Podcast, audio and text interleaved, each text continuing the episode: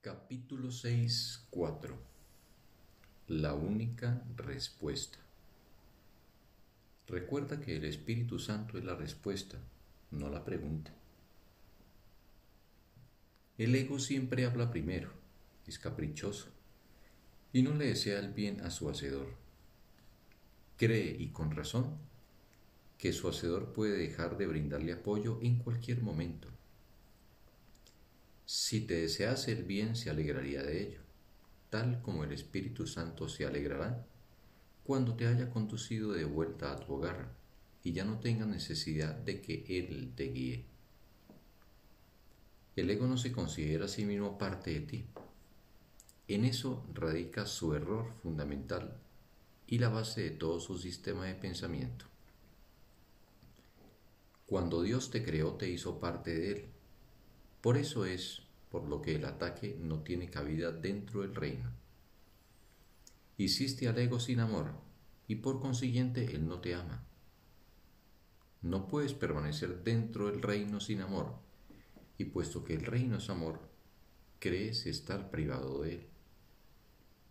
Esto le permite al ego considerarse a sí mismo algo separado y externo a su hacedor y de ahí que hable en representación de la parte de tu mente que cree que tú estás separado y que eres algo externo a la mente de Dios. El ego planteó entonces la primera pregunta que jamás se hizo, pregunta que él jamás podrá contestar. La pregunta ¿qué eres? representó el comienzo de la duda. Desde entonces el ego jamás ha contestado ninguna pregunta, aunque ha hecho muchas. Las actividades más ingeniosas del ego no han hecho más que enmarañar la pregunta, pues dispones de la respuesta y el ego te tiene miedo. No podrás entender el conflicto hasta que entiendas plenamente el hecho fundamental de que el ego no sabe nada. El Espíritu Santo no es el que habla primero, pero siempre contesta. Todo el mundo en uno u otro momento ha acudido a Él para de una u otra forma obtener ayuda, y Él ha contestado. Puesto que el Espíritu Santo responde de verdad, responde para siempre, lo cual quiere decir que todo el mundo dispone de la respuesta ahora mismo. El ego no puede oír al Espíritu Santo, pero cree que parte de la mente que lo hizo está en su contra. Interpreta esto como una justificación para atacar a su hacedor. Cree que la mejor defensa es el ataque y quiere que tú creas eso también. A no ser que lo creyeses no te podrías poner de su parte y el ego tiene gran necesidad de aliados, aunque no de hermanos al percibir en tu mente algo ajeno a sí mismo, el ego hace del cuerpo su aliado porque el cuerpo no forma parte de ti. Esto hace del cuerpo el amigo del ego. Esta es una alianza claramente basada en la separación. Si te pones de parte de esta alianza, no podrás sino sentir miedo porque te estarás poniendo de parte de una alianza basada en el miedo. El ego se vale el cuerpo para conspirar contra tu mente y puesto que el ego se da cuenta de que su enemigo puede acabar con él y con el cuerpo, reconociendo simplemente que no forman parte de él, él y el cuerpo se unen para llevar a cabo un ataque conjunto. Tal vez sea esta la más extraña de todas las percepciones si te detienes a considerar lo que ello realmente implica. El ego, que no es real, trata de persuadir a la mente que sí es real, de que ella es su recurso a aprendizaje. Y lo que es más, de que el cuerpo es más real que ella. Nadie que esté en su mente recta podría creer semejante cosa y nadie que está en su mente recta lo cree. Escucha pues la única respuesta del Espíritu Santo a todas las preguntas que el ego plantea.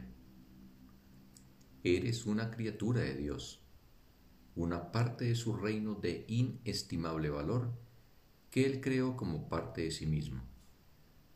Eso es lo único que existe y lo único que es real. Has elegido un sueño en el que has tenido pesadillas, pero el sueño no es real. Y Dios te exhorta a despertar. Cuando le oigas no quedará ni rastro de tu sueño porque despertarás. Tus sueños contienen muchos de los símbolos del ego y esos te han confundido. Eso se debe, no obstante, a que estabas dormido y no le dabas y no te dabas cuenta de ello. Cuando despiertes, verás la verdad a tu alrededor y dentro de ti, y ya no creerás en los sueños porque estos dejarán de ser reales para ti. El reino, en cambio, y todo lo que allí has creado, será sumamente real para ti porque es hermoso y verdadero. En el reino no hay ninguna duda acerca de lo que eres y de dónde te encuentras.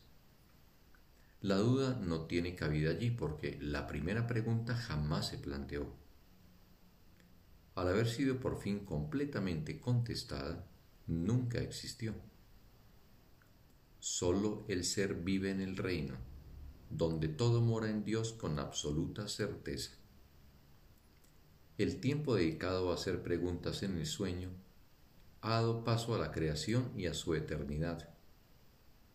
Tú gozas de tanta certeza como Dios, pues eres tan real como Él. Pero lo que antes gozaba de absoluta certeza en tu mente, ha pasado a ser ahora únicamente la capacidad para gozar de ella.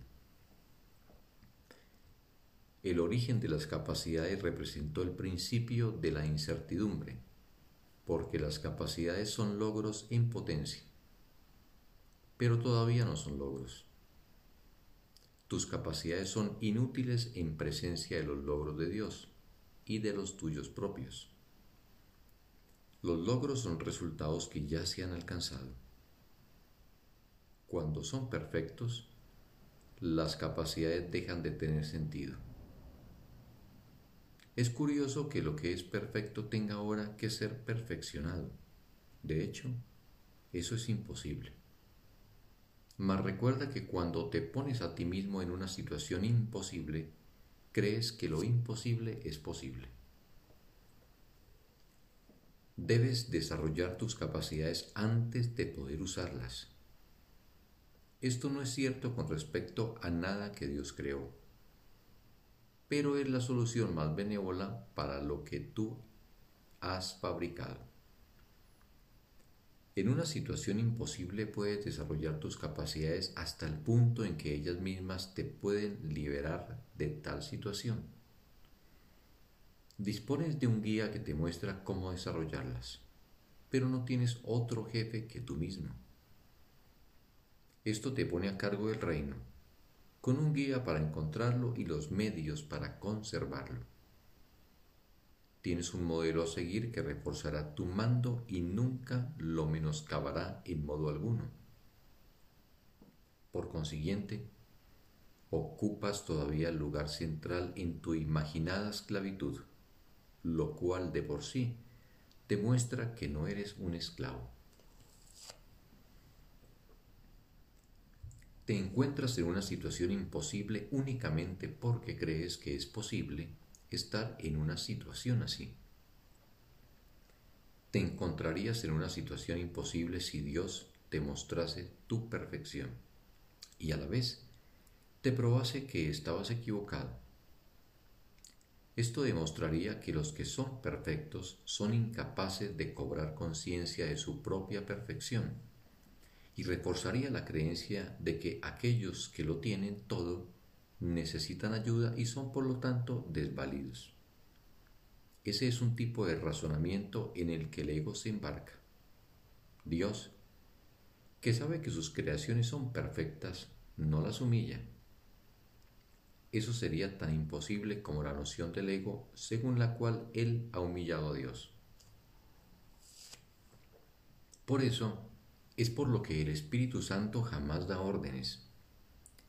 Dar órdenes implica desigualdad y el Espíritu Santo demuestra que la desigualdad no existe. Ser fiel a una premisa que se ha aceptado es una ley de la mente, y todo lo que Dios creó es fiel a sus leyes. Es imposible también ser fiel a otras leyes, pero no porque las leyes sean ciertas, sino porque tú las promulgaste. ¿De qué te serviría que Dios te probase que has estado, que has pensado de forma demente? ¿Podría Dios perder su propia certeza? He dicho frecuentemente que eres lo que enseñas. ¿Querrías que Dios te enseñase que has pecado? Si Él confrontase al ser que fabricaste con la verdad que Él creó para ti, ¿cómo no ibas a tener miedo? En ese caso dudarías de tu mente recta, que es el único lugar donde puedes encontrar la cordura que Él te dio. Dios no enseña, pues enseñar implica una insuficiencia que Dios sabe que no existe. Dios no está en conflicto. El propósito de enseñar es producir cambios, pero Dios solo creó lo inmutable. La separación no fue una pérdida de la perfección, sino una interrupción de la comunicación. La voz del ego surgió entonces como una forma de comunicación estridente y áspera. Esto no podía alterar la paz de Dios, pero sí podía alterar la tuya. Dios no la acalló porque erradicarla habría sido atacarla. Habiendo sido cuestionado, él no cuestionó. Él simplemente dio la respuesta. Su respuesta es tu maestro. Fin del texto. Bendiciones para todos.